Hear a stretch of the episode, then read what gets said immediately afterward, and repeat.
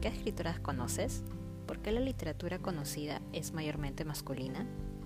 La propuesta es difundir la creación y el trabajo de mujeres artistas y feministas desde la literatura. Estás por escuchar un nuevo episodio de La Pajarera, un podcast no solo de literatura, sino también de feminismo a través del arte. Mi nombre es Lorena Ventura. Bienvenidos a todos a un nuevo episodio de La Pajarera.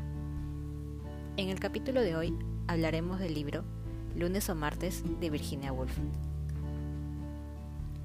Hablar de Virginia Woolf es hablar de una de las figuras más importantes del siglo XX. Virginia fue una escritora británica considerada una de las más destacadas figuras del modernismo literario y del feminismo internacional. Sus obras más famosas incluyen las novelas La señora Dalloway, Alfaro, Orlando una biografía, Las olas y su largo ensayo Una habitación propia. Woolf aborda en sus libros los cambios sociales experimentados en la Inglaterra de esos años, especialmente los que tienen que ver con la situación de la mujer y con los conflictos entre la modernidad y la tradición. Por ejemplo, en la mayoría de sus obras se nota el toque autobiográfico, que cuestiona si es necesario que haya amor dentro de un matrimonio e incluso si todavía puede hablarse de amor en una época en la que ya se ha dejado atrás el romanticismo. Si bien su narrativa recibe influencias de grandes escritores como Marcel Proust, Dorothy Richardson o Henry James, su escritura destacó entre sus contemporáneos porque buscó un nuevo camino para la novela, apartándose y dejando el realismo y abandonando la convención de la historia, así como la tradicional descripción de los personajes. Es decir, creó un nuevo tipo de novela, la reinventó. Virginia no solo escribió novelas y ensayos, sino también experimentó con el cuento. Lunes o martes es el único libro de cuentos que Virginia Woolf publicó en vida, y si aún no lo has leído, puedes comenzar con esta obra.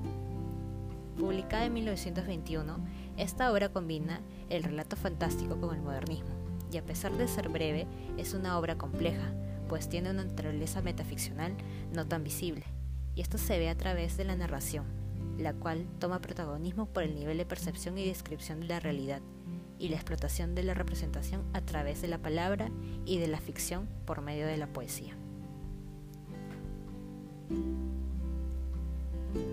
El título del libro, Lunes o Martes, es mucho más simbólico de lo que es. Nos muestra la concepción de la autora de lo que es en realidad la ficción literaria para ella. Citando su ensayo, La ficción moderna, de 1919, Virginia dice lo siguiente. Examina por un momento una mente ordinaria en un día ordinario.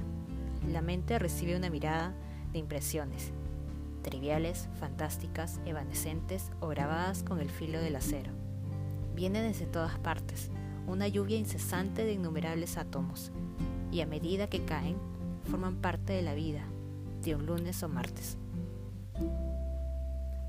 Entonces, Tomando esta idea, la vida de un lunes o martes es lo que ella considera ficción. Es decir, la ficción no sería más que un estado mental donde lo fantástico se mezcla con lo ordinario, diluyendo los límites y sus diferencias entre ellos. En estos cuentos existe una narrativa que expresa con las formas clásicas, y parte de ello para decirnos que un cuento no solo es una historia, valga la redundancia, sino que es un extracto de la realidad.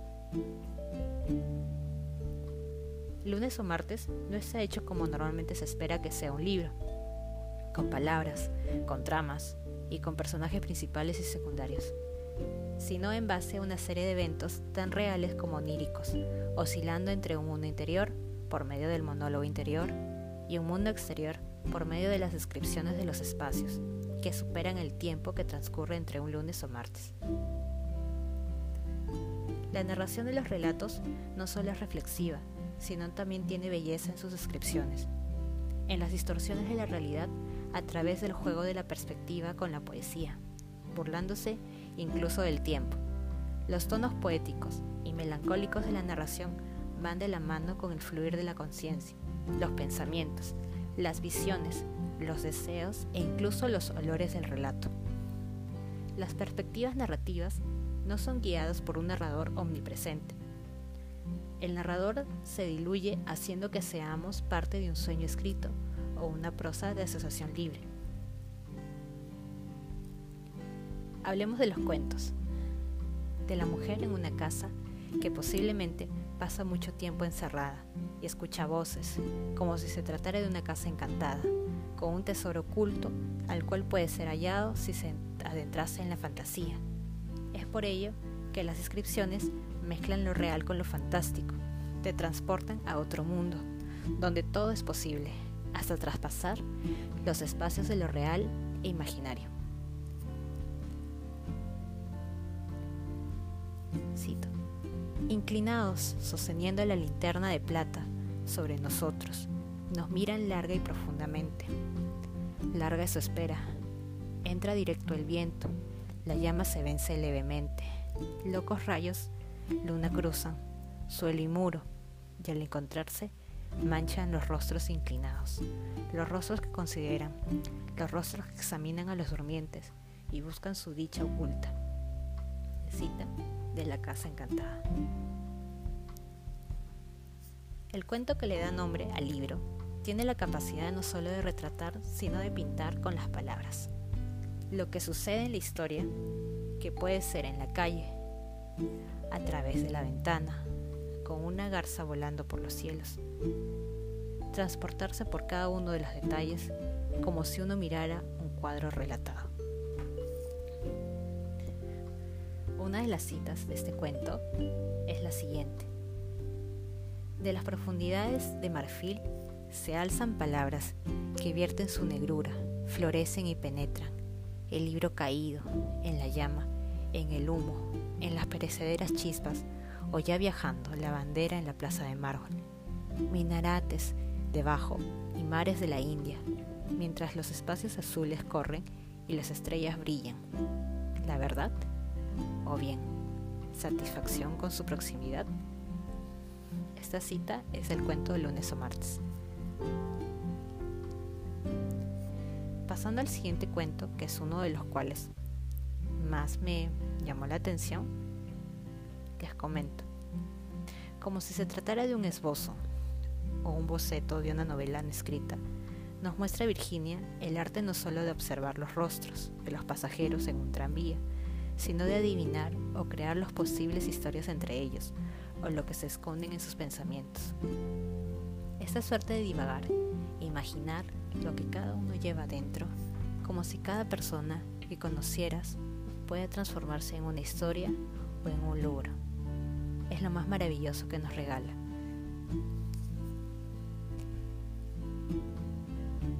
Cito. La mujer me vio, una sonrisa de infinita ironía, de infinita tristeza, pasó por su cara y desapareció. Pero la mujer había entrado en comunicación, había compartido su secreto, había transmitido su veneno. Ya no hablaría más, reclinándose en mi rincón, protegiendo mis ojos de sus ojos, viendo solo las laderas y los hoyos y los grises y los morados del paisaje invernal. Leí el mensaje de la mujer, descifré su secreto, lo leí bajo su mirada. Una novela no escrita. Pasando al último cuento de este análisis,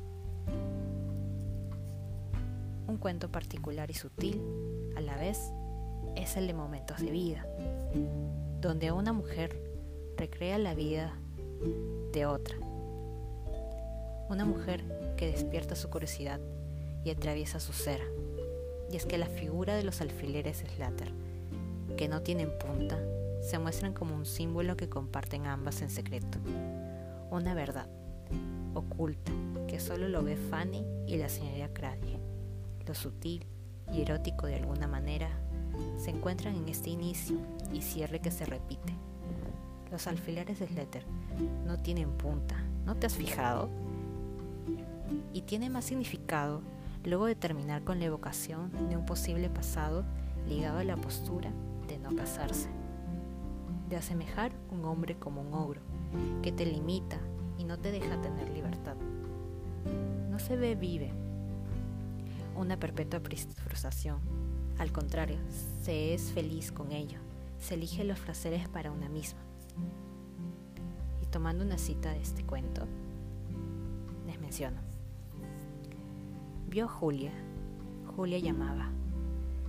Julia estaba incandescente. Ardía en la noche como una blanca estrella muerta. Julia abrió los brazos. Julia la besó en los labios. Julia la poseía. Los alfileres de Slater no tienen punta, dijo la señorita Creye, riendo de una manera rara y distendiéndose los brazos mientras Fanny Wilmot se prendía la flor en su pecho con dedos temblorosos. Momentos de vida. Me he detenido en estos cuentos porque expresan con mayor detalle lo que Virginia Woolf nos propone con su trabajo. El arte de narrar no solo es usar las palabras como meros artificios, sino de dotarlas de vida, llenarlas de humanidad, como si fueran conciencias vivas en papel y nos hablaran. Cierro este podcast con una cita que me pareció muy particular. Interesante. La vida es lo que se ve en los ojos de la gente.